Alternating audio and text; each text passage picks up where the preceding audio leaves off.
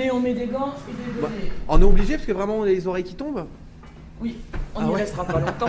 Donc à retenir quand même, parce qu'il y en a beaucoup qui s'imaginent ça, les animaux ne sont jamais nourris avec des animaux vivants. Ça c'est vraiment à retenir, hein, parce que tout le monde croit ça.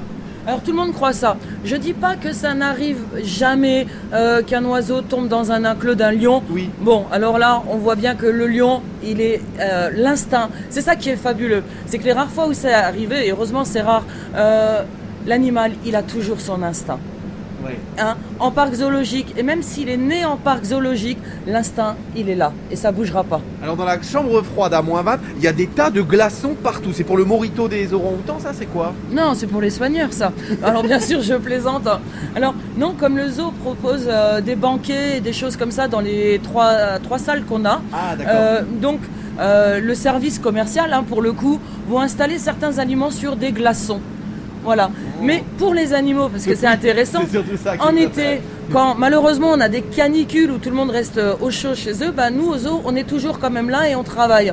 Et ben, tout ce qui est transport de viande, de poisson, d'une cuisine d'un endroit à un autre, eh ben, on va toujours le mettre un petit peu dans des glaçons.